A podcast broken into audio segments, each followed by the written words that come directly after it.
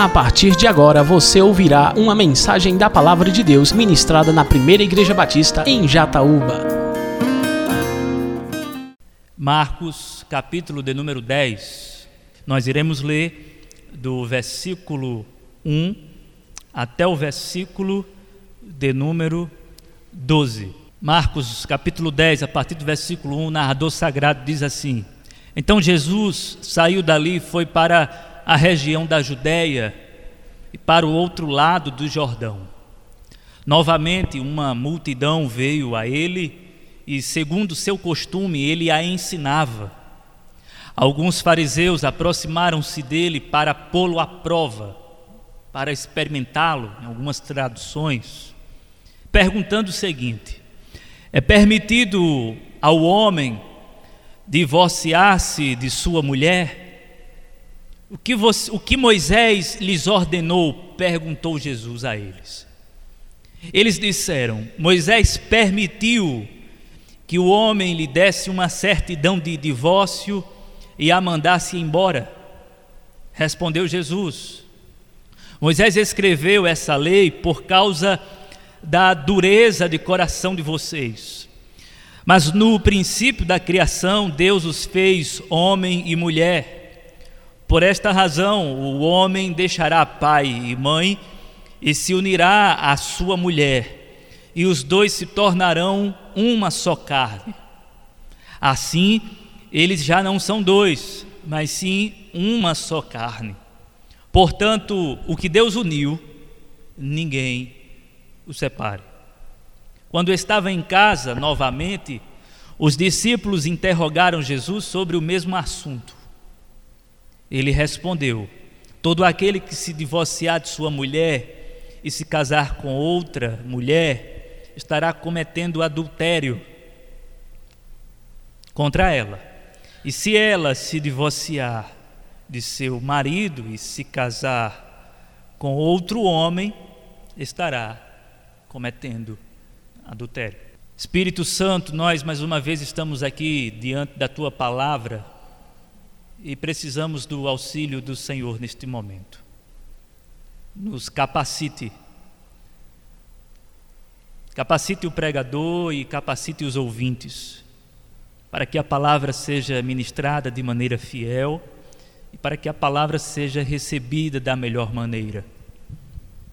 Que o teu evangelho seja proclamado, que a tua glória seja manifesta. Esta é a nossa oração em nome de Jesus. Amém.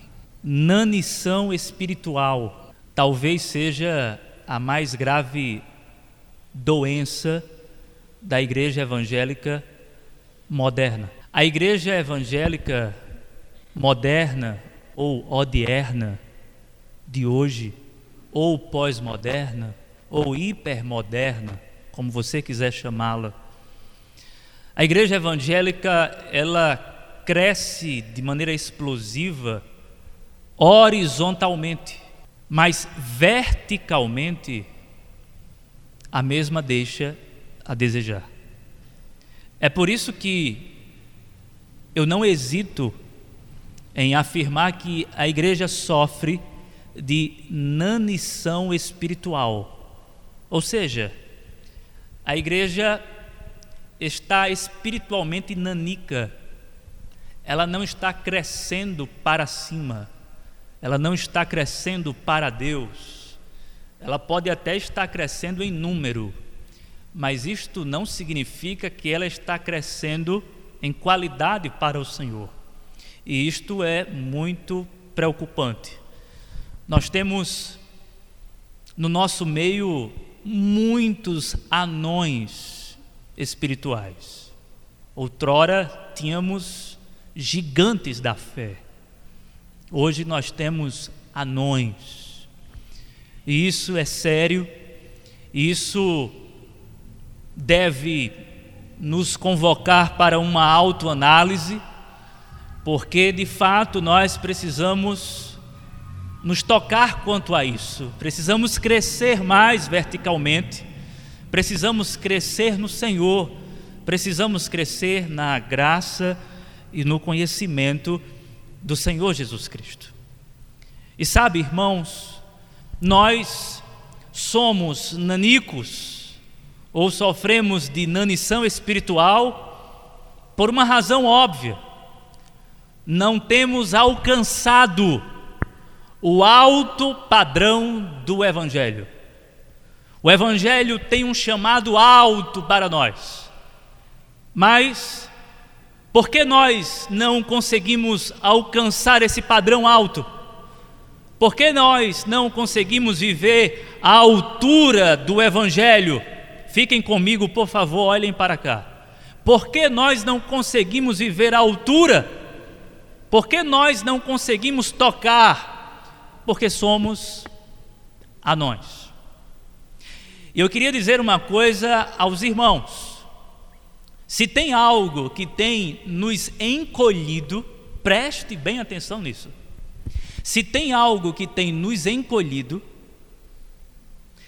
este algo é o que eu chamaria de as águas sujas da imoralidade sexual.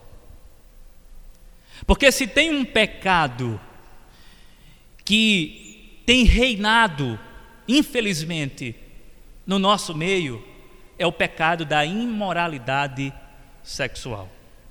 Eu poderia falar do mundo que se afunda no poço da imoralidade sexual.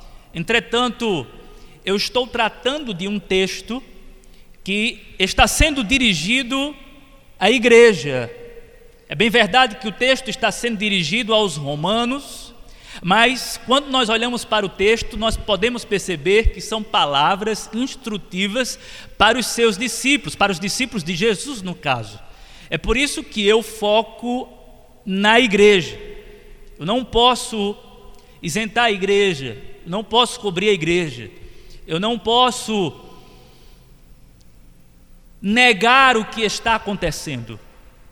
E quando eu falo na igreja, eu não estou me referindo apenas à igreja batista em Jataúba, eu estou falando da igreja visível geral que está presente na face da terra. É óbvio que a igreja invisível ela não compactua com a imoralidade sexual, mas a igreja visível que talvez não seja invisível comunga com a imoralidade sexual. E quando eu falo de imoralidade sexual, eu quero focar estritamente no pecado do adultério, entrando no divórcio. Por quê? Porque é sobre isso que o texto fala. Quantos pecados de natureza adúltera nós temos no seio da igreja? Muitos. Quantos divórcios? Centenas e milhares. O número é absurdo, é espantoso. As pessoas não estão mais seguras. Muitos vão para o casamento já pensando na possibilidade da separação. Isto é preocupante demais, sabe por quê, amados? Porque uma igreja forte, ela tem como seu alicerce a família. Você não tem como ter uma igreja forte se você não tem dentro dessa igreja famílias fortes. Se você tem famílias desestruturadas, você tem uma igreja desestruturada. Porque a igreja é composta por pessoas, e essas pessoas são as famílias. E quando eu falo de famílias desestruturadas, eu vou na raiz do problema. Qual é a raiz do problema? Separação, divórcio, adultério. O homem saiu de casa, arrumou um amante, ou então a mulher abandonou o lar, foi embora deixou as crianças com o pai e não quer saber mais de absolutamente nada. Você tem então um lar destruído. Diante dessa situação, a igreja do Senhor fica em pânico, por quê? Porque ela é composta por famílias. E essas famílias não estão imunes. Pelo contrário, você percebe que muitas famílias evangélicas estão sendo atropeladas pelo pecado da imoralidade sexual, e aqui eu faço questão de focar o pecado do adultério, isso gerando divórcio e causando muitos males, não somente na igreja, mas na sociedade. Sobre este assunto, na época de Jesus, a situação não era tão diferente. Porque, como diz o bispo de Liverpool, do século 19, 20, J.C. Wiley, comentando sobre o texto, ele diz que as opiniões sobre este assunto, casamento, divórcio, adultério, as opiniões eram moralmente frouxas, assim como hoje. No contexto, no contexto de Jesus, no contexto judaico do primeiro século, casamento, divórcio, novo casamento, tudo isto era muito admissível e permitido. Havia uma frouxidão moral neste aspecto. Mas Jesus, fazendo frente a isso, ele tem um alto padrão. Enquanto os religiosos da época pensavam como anões, e viviam como anões, Jesus era o próprio Deus encarnado e ele pensava de maneira alta, atingindo assim o alto padrão de Deus. E ele está chamando os discípulos para esse alto padrão. Como se ele estivesse dizendo o seguinte: Eu não quero que vocês pensem como eles, eu não quero que vocês pensem como essa religião da época, eu quero que vocês superem isso. A convicção de Jesus é tão grande sobre o assunto que, quando os fariseus perguntam se é permitido ao homem divorciar-se de sua mulher, Jesus não discute. Jesus simplesmente diz o seguinte: devolve a pergunta. Aí, depois, quando eles respondem alguma coisa, Jesus evoca o Gênesis e diz: qual é o plano de Deus? Enquanto os fariseus estão discutindo sobre divórcio, Jesus quer saber sobre o casamento. Percebe? Enquanto os fariseus querem debater sobre o divórcio, Jesus não quer debater sobre o divórcio. Jesus quer acertar sobre o casamento. Não, mas nós queremos saber mais detalhes sobre o divórcio. Jesus não quer saber detalhes sobre o divórcio. Jesus quer saber detalhes sobre o casamento. Enquanto os fariseus estão discutindo os planos humanos sobre o divórcio, Jesus quer falar sobre o plano de Deus sobre o casamento. E a sua palavra é alta, e parece que nós não estamos alcançando, mas deveríamos alcançar, por que deveríamos? Por causa da nossa força, por causa da capacidade que temos?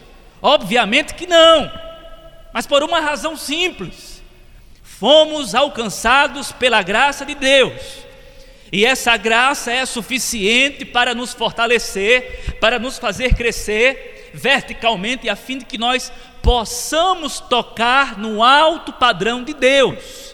Nós podemos viver acima da média, nós podemos viver acima da mediocridade. Por quê? Por causa da graça de Jesus derramada sobre as nossas vidas. Não temos como viver à altura sem essa graça de maneira religiosa, até com um certo esforço, é impossível. Mas o que era impossível se tornou possível. Por causa de quê? Porque Cristo morreu por nós quando nós ainda éramos pecadores. Ele derramou sobre nós a sua graça. Ele nos deu um dom, Ele nos deu a salvação, isso foi de graça, e juntamente com a salvação, Ele nos deu a capacidade da santificação, Ele nos deu a possibilidade de acertar, Ele nos deu a chance de acertar o alvo para a glória dEle. Nós temos aqui um alto padrão. O alto padrão do Evangelho. E a pergunta simples e básica que nós devemos levantar e responder à luz do texto é a seguinte: em que consiste este alto padrão? Em que consiste esse alto padrão? Lembrando que nós sofremos de nanição, somos anões espirituais, queremos ser gigantes na fé, queremos alcançar, queremos tocar no alto padrão de Deus, mas antes disso, precisamos responder essa pergunta: em que consiste esse alto padrão? Em primeiro lugar, este alto padrão consiste na santidade de uma vida que está acima da permissividade pecaminosa. Repito, este alto padrão, em primeiro lugar, consiste na santidade de uma vida que está acima da permissividade pecaminosa.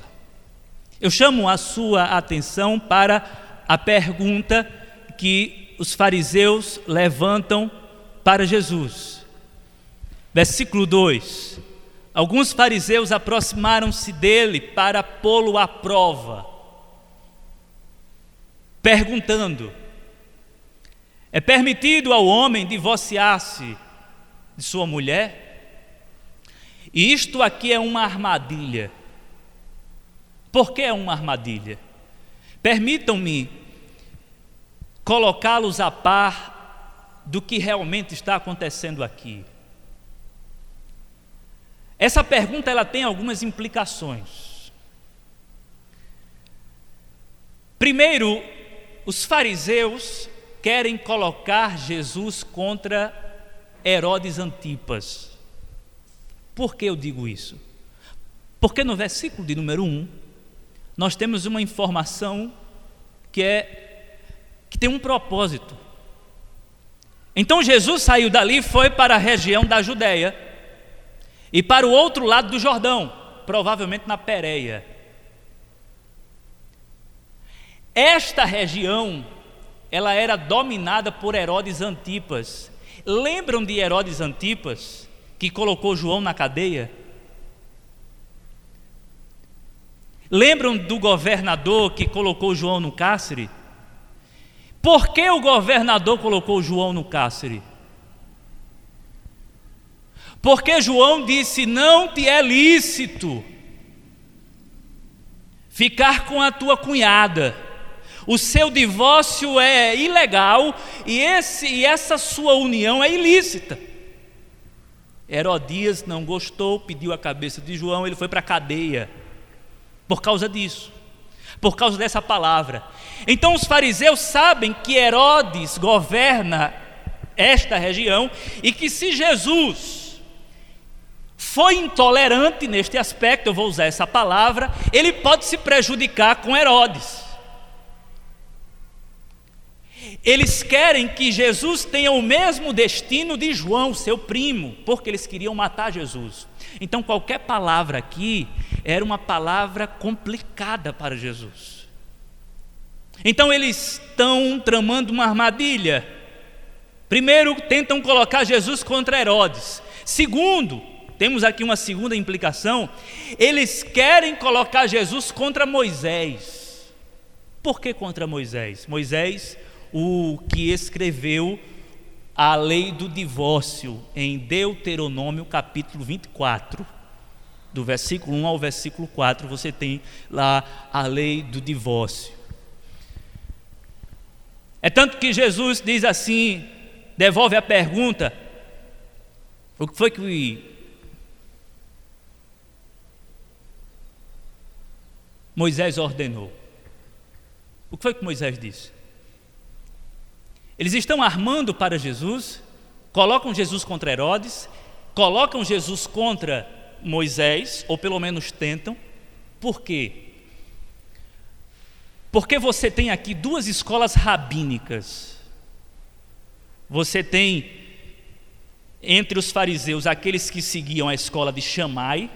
Shammai era um rabino que era mais conservador, mais exigente.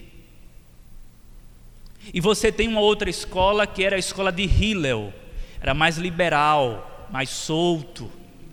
E Hillel tinha uma interpretação mais solta quanto ao divórcio. Para você ter uma ideia, lá no texto de Deuteronômio diz, fala sobre algo indecente. Se o homem encontrar algo indecente na mulher, ele pode dar a carta de divórcio e se casar com outra mulher.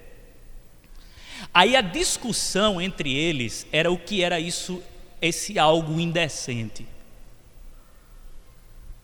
Para Shammai, que era mais conservador, o indecente era uma promiscuidade ou uma, um ato de fornicação antes do casamento, só isso, nada mais. Mas para Hillel, é, esse algo indecente poderia ser um defeito no corpo. Se o, o, o sujeito encontrasse um defeito na mulher, ele poderia dar carta de divórcio e vai embora. Poderia ser, por exemplo, algo do tipo a mulher, e isso você encontra nos escritos rabínicos e judeus, a mulher deixar queimar a panela. Isso era algo indecente na interpretação de Hillel. Então, poderia dar carta de divórcio. Se a mulher não sabe cozinhar direito, isso é um defeito, não quero. Não quero, não quero. E eu lembro, por falar nisso, eu lembro que antes de, de, de me casar, eu estava dentro de um ônibus e aí uma senhora puxou assunto comigo e, e disse assim, a gente conversando, conversando sobre muitas coisas, estava dentro do ônibus e ela, a gente entrou na questão do casamento, ela disse assim, meu jovem, deixa eu lhe dar um conselho. Antes de você casar, procure saber se a mulher sabe cozinhar. Vá por mim. Porque se ela não souber cozinhar, você vai gastar muito. Os rabinos davam carta de divórcio, simplesmente por um motivo trivial. E aí, quando Jesus diz assim, isso é errado, ou se Jesus dissesse, não pode, Jesus estava batendo contra Moisés, por quê? Porque a interpretação dos rabinos da lei era o que valia. A interpretação de Hillel ou a interpretação de Shammai era a verdade da lei. Então, se Jesus fosse contra um deles, Jesus estava indo contra Moisés. Só que os rabinos, eles recebem um cheque-mate. Porque Jesus devolve a pergunta. Jesus não cai na armadilha. E aí tem uma terceira implicação que cai nos fariseus, não mais em Jesus. Porque eles tentam condenar Jesus, só que eles acabam se autocondenando. Por quê? Porque a pergunta é a seguinte: é permitido ao homem divorciar-se de sua mulher? Aí Jesus diz assim: O que Moisés ordenou? Jesus devolve. O que diz a lei? Aí eles dizem assim: Moisés permitiu que o homem lhe desse uma certidão de divórcio e a mandasse embora. Ah! Na verdade, vocês estão repetindo muito a palavra permitir, ou vocês estão conjugando o verbo permitir. Tem alguma coisa errada em vocês. Jesus devolve a pergunta e eles caem na cilada. Porque eles perguntam se é permitido. Então Jesus analisa e diz assim: eles estão querendo saber se é permitido. Por que eles estão querendo saber se é permitido? Porque eles querem saber até onde eles podem ir com isso. Aí Jesus pergunta assim: o que foi que Moisés ordenou? Aí eles repetem: Moisés permitiu. Ah, então Moisés permitiu, Moisés não ordenou. Entendem? Moisés permitiu. E por que Moisés permitiu? Por causa da dureza de coração de vocês. não é uma lei de Moisés, não é uma lei de Deus. E aí Jesus evoca o plano divino da criação, dizendo no início, foi assim, e vai para o ideal, chamando os seus para o ideal, e não para o plano caído da criação. Então percebam, gente, Enquanto os fariseus querem saber o que é permitido, Jesus quer saber o que Deus quer.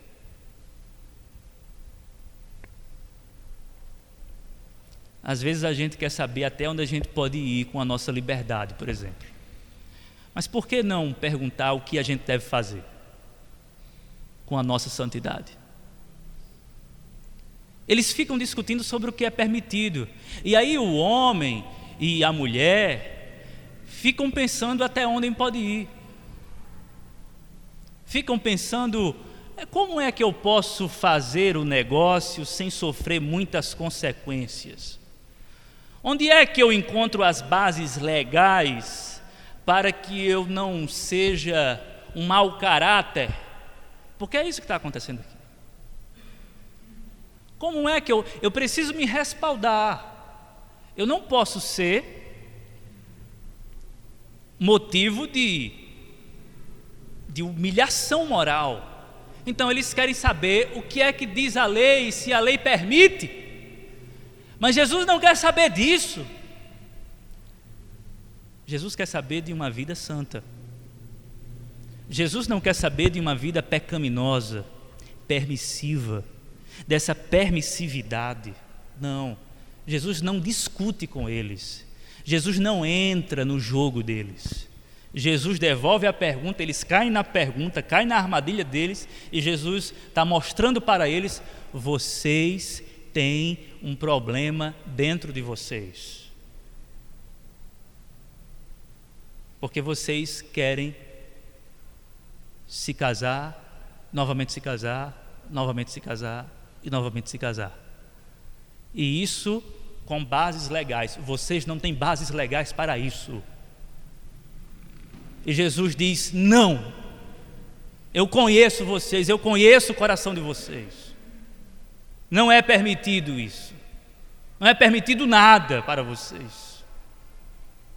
Porque vocês são essencialmente diabólicos. Vocês dão carta de divórcio para uma mulher por qualquer coisa. E essa conduta está reprovada. Os discípulos estão escutando isso. E os discípulos estão aprendendo. E nós precisamos aprender. Precisamos, no nosso casamento, levar uma vida santa. Sem ficar pesquisando até onde nós podemos ir. Por que não pesquisar o que podemos fazer no casamento. Por que pesquisar tanto sobre as consequências de um divórcio? Por que não pesquisar mais sobre os benefícios de um casamento? Por quê? Por que não pesquisar sobre a felicidade de um casamento? Por que se preocupar tanto com a infelicidade de um divórcio? Porque o que está ocupando mais a sua mente é até onde pode e não o que deve ser feito. Porque é mais fácil, talvez, sair pelas portas do fundo do divórcio do que enfrentar a crise dentro de casa. E Jesus está dizendo: vocês devem viver um alto padrão. Estão brigando, vocês vão se resolver. Não estão se entendendo muito bem, vocês vão se entender vocês foram chamados para a santidade. E eu estou com vocês. Você está em crise no seu casamento? Você foi chamado para ficar casado. Seu casamento está ruindo e você está procurando como escapar disso, não fique dentro de casa, não saia, fique aí. Porque Deus está com você. Procure bases bíblicas sobre como ser feliz no casamento. E não procure bases para o divórcio. Porque Deus diz: Eu odeio o divórcio. Eu não posso aqui entrar em menores ou maiores detalhes, até porque nós não temos tempo. Nós já estudamos sobre a ética sexual e entramos nisso aqui no domingo pela manhã. Mas eu gostaria só de dizer que a vontade de Deus para a sua vida, você que é casado, casada, é que o casamento dure até a morte. Até que a morte separe. Minha esposa disse hoje,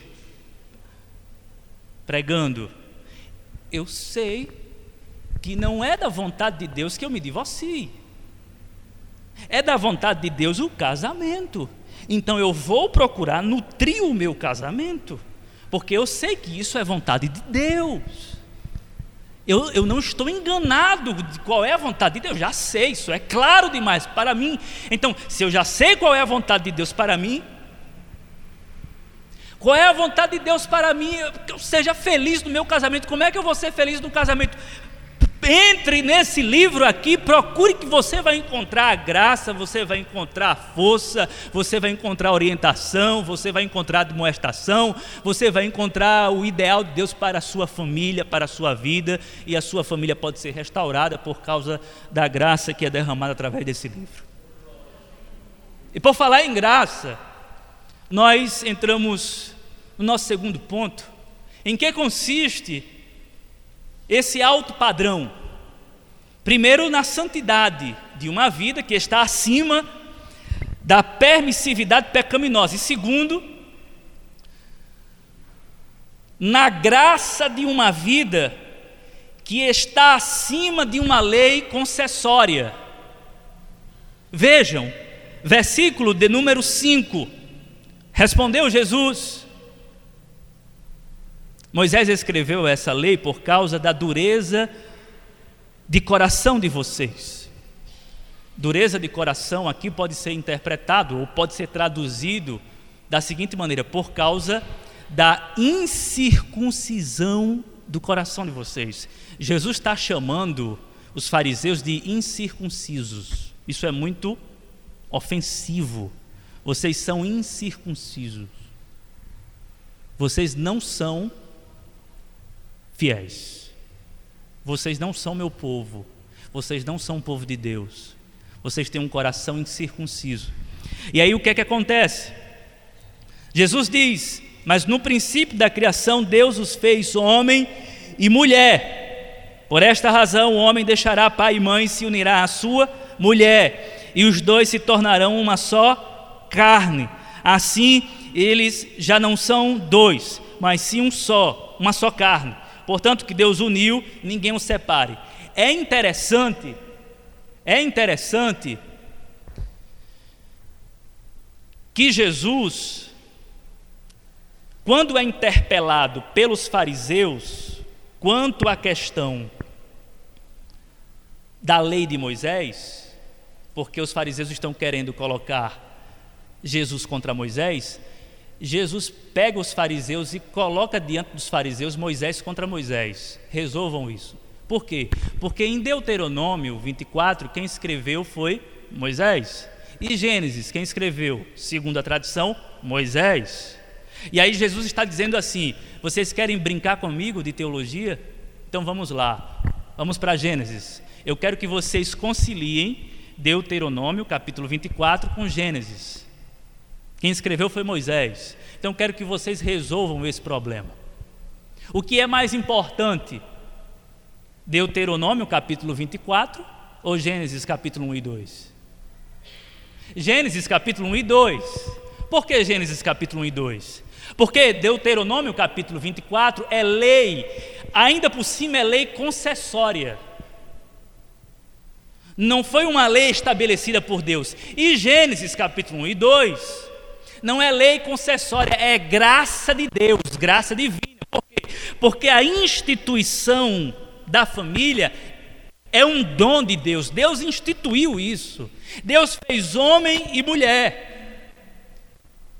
E aí Jesus está dizendo: olha, vejam a graça. Vocês estão olhando para uma lei concessória. Eu quero que vocês olhem para essa graça aqui, ó. Por que debater essa lei?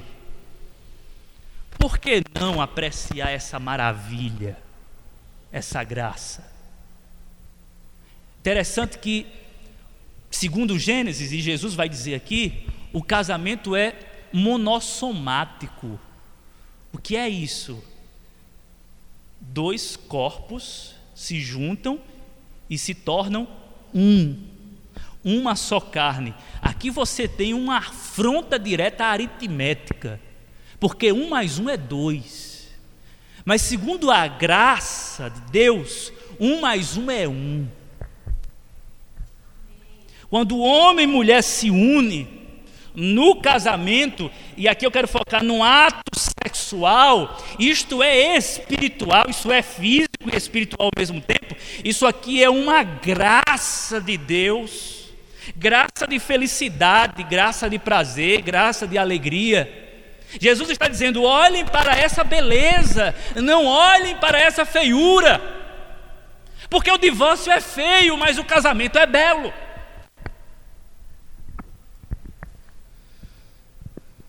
Você que está no casamento, olhe para a graça dele.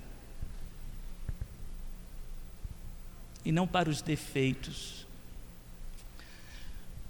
Você que ainda não se casou e quer entrar no casamento, quer conhecer alguém que quer se casar, busque na Bíblia orientação sobre como experimentar essa graça de Deus no casamento. Para que você não se frustre, para que você não se decepcione. Porque como é bom um casal que teme ao Senhor. Como é bom um casal que busca orientação bíblica para viver as dificuldades do matrimônio. Porque, como os irmãos bem sabem, são pessoas incompatíveis. Eu não sou igual à minha esposa. Eu sou incompatível. Ela também é incompatível. Mas aconteceu um milagre. Que milagre foi esse? Nós nos tornamos uma só carne, um mais um é igual a um. Você olha para ela, você me vê. E quando você me vê, você a enxerga. Isso é um mistério da graça de Deus. Quem me vê me associa a Nayane. E quem olha para Nayane enxerga André, porque é uma só carne. Isso é belo, isso é maravilhoso. Então, pelo amor de Deus, não vá atrás da desgraça do divórcio, mas procure a graça do casamento para a sua vida. Não procure saídas de precipício. Procure saídas de graça para você respirar o ar da graça de Deus na sua vida e assim você continuar na caminhada, respirando da melhor maneira possível. Ah, pastor, mas eu vou morrer nesse relacionamento até que a morte te separe.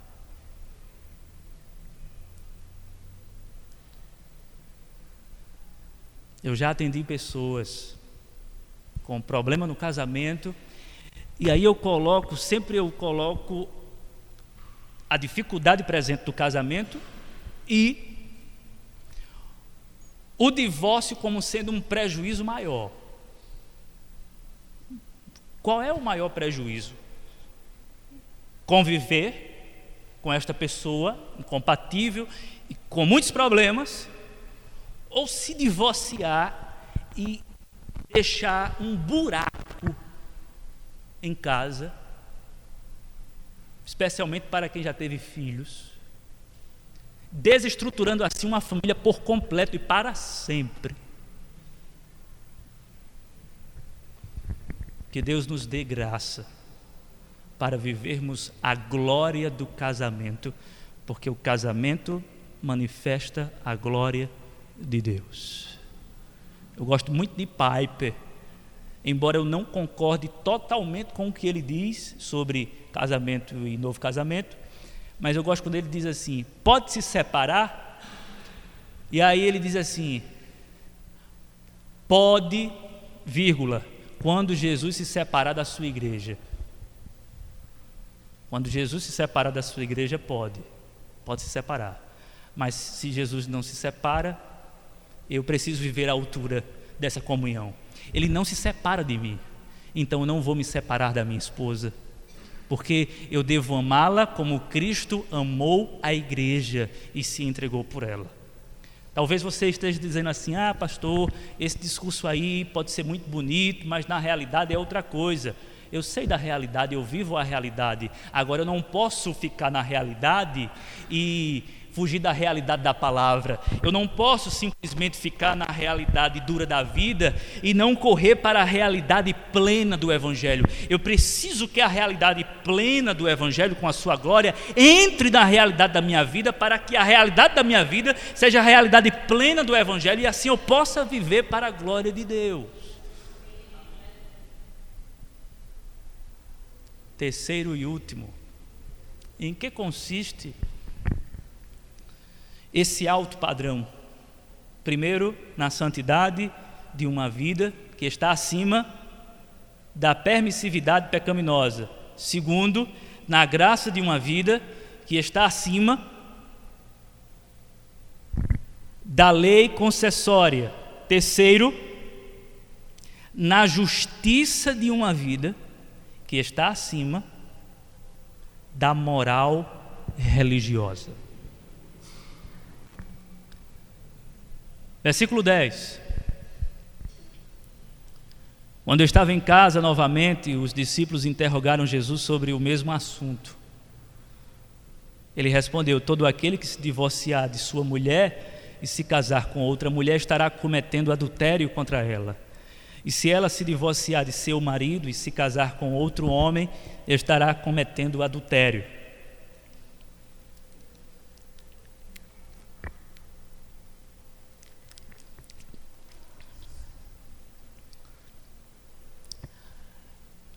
Vejam que nós temos aqui uma situação bem particular.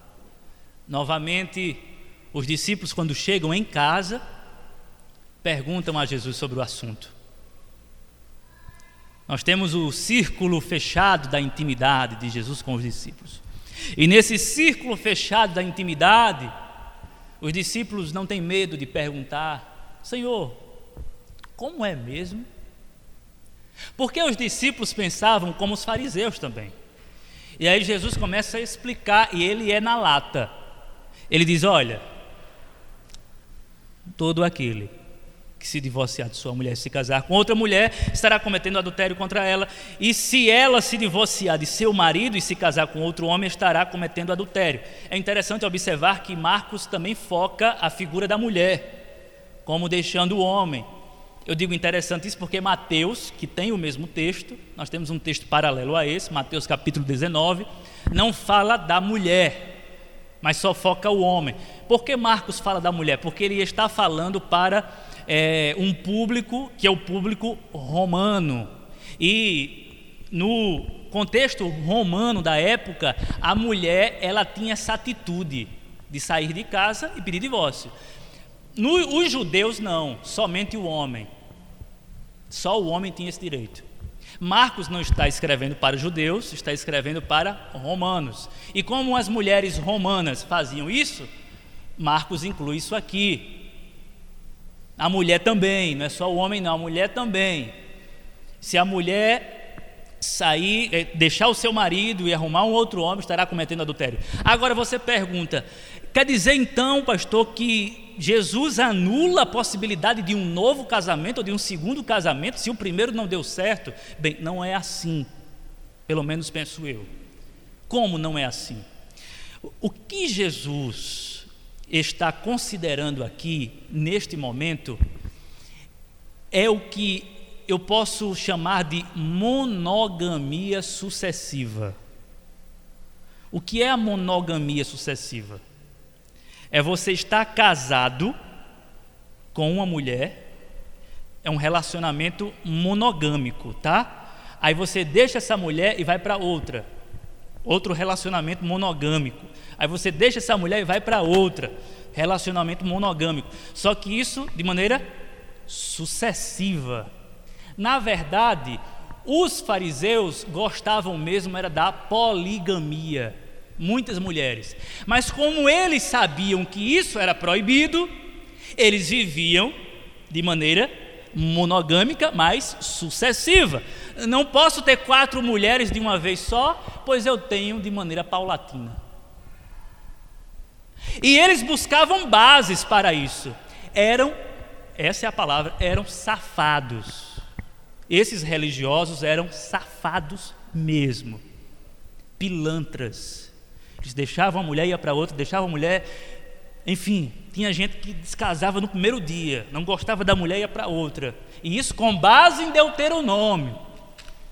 E Jesus diz: se fizer isso, estará cometendo adultério. O que Jesus está proibindo aqui é um coração maldoso, que olha para uma mulher, por exemplo, como um objeto que pode ser usado e jogado fora. Eles estavam fazendo isso.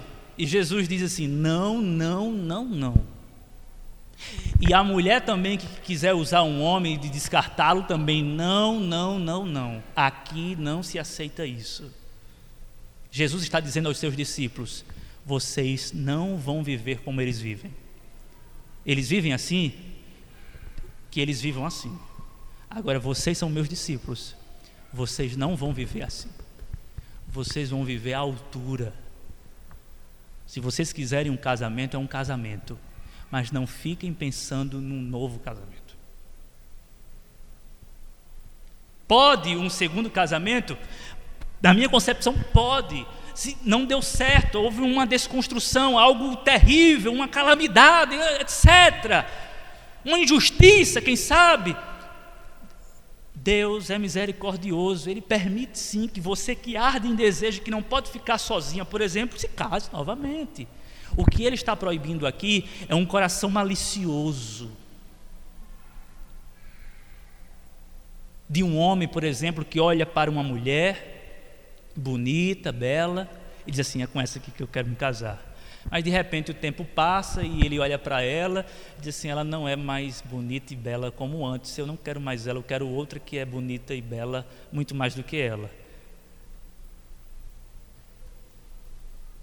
Aquele homem que sofre da síndrome de Peter Pan é sempre um adolescente, nunca cresce. E sempre quer meninas mais novas. Parece que não está crescendo. É o que eu falei, são gente que não cresce. Parece que não está crescendo com a esposa. A esposa está crescendo e ele não está crescendo. Ele é o mesmo infantil. A mulher cresce, amadurece e, e aí ele tem uma idade já madura, mas não é maduro. E aí ele olha para um adolescente, porque ele é um adolescente, ele não saiu dessa fase. Por que é que você acha que homens 40, 50 anos abandonam suas esposas e vão para meninas mais novas? Porque não cresceram, são anões, sofrem de nanição, são nanicos E se você for dar um tapa na cara de um safado, você não acerta, por quê? Porque ele é pequeno. E eu estou dizendo assim, porque o que eu encontro, ou o que eu fico sabendo de gente desse naipe, é de indignar tanto homem como mulher. Eu não estou falando de uma situação que não foi planejada. Aí é outra coisa, de repente aconteceu, infelizmente, o que é que se faz? Nada. Que Deus resolva o uso de misericórdia. Eu estou falando daquele que maquina, daquele que planeja e diz: Eu vou fazer assim, eu vou partir para ali, eu vou partir para ali. Esse é um safado pilantra. E essa mulher que pensa assim também é safada e pilantra. Agora,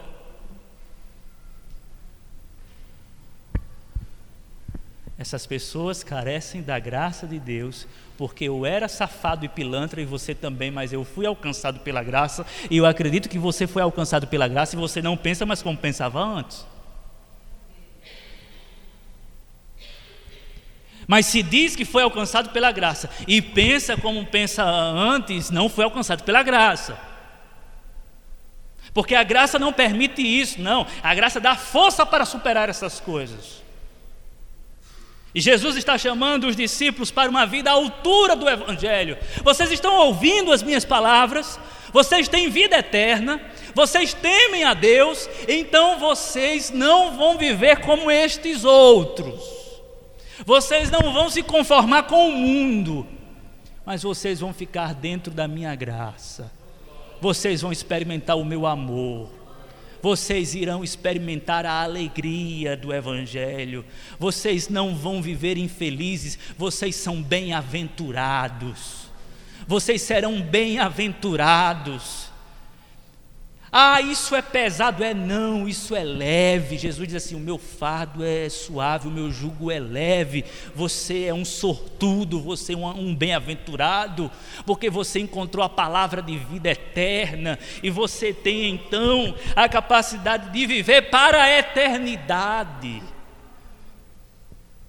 Quando você pensa que você recebeu vida eterna e está vivendo para a eternidade, isso muda tudo muda a maneira como eu vou encarar os problemas da vida. Eu vou encarar como os problemas da vida? Com justiça.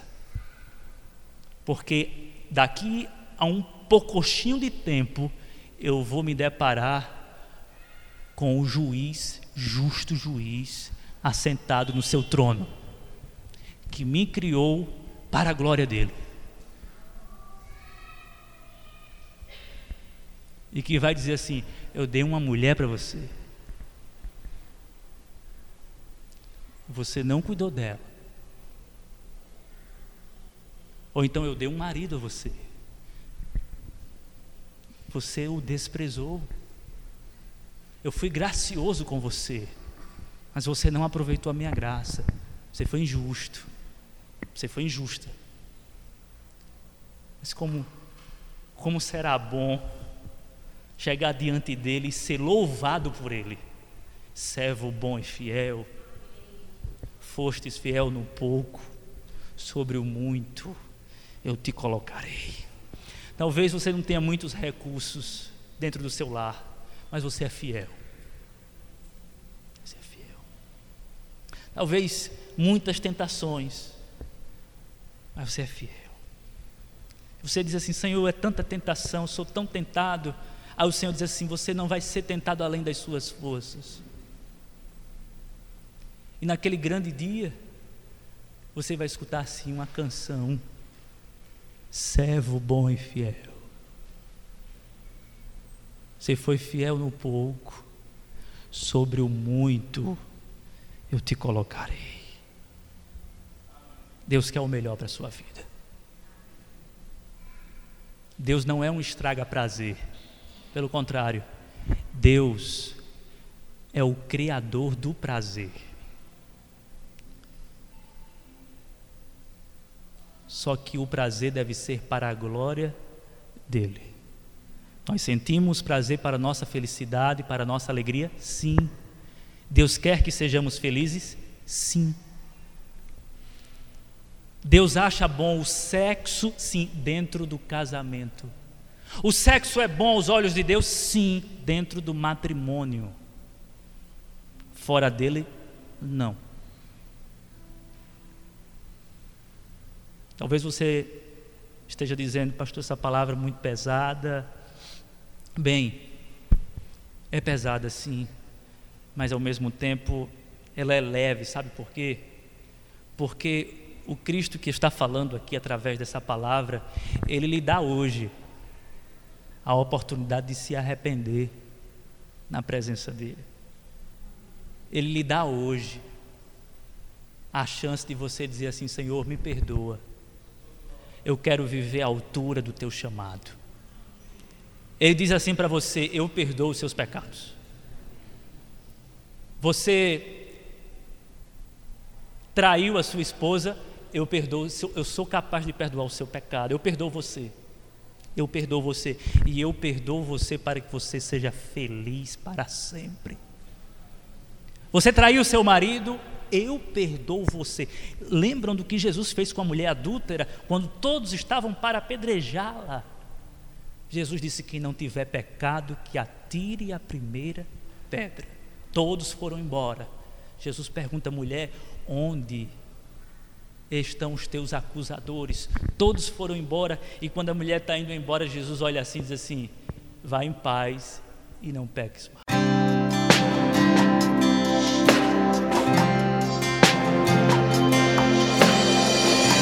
Você acabou de ouvir uma mensagem da Palavra de Deus ministrada na Primeira Igreja Batista em Jataúba. Para mais informações e para ouvir outras mensagens online, acesse facebook.com/barra Igreja Batista Jataúba. Curta e compartilhe.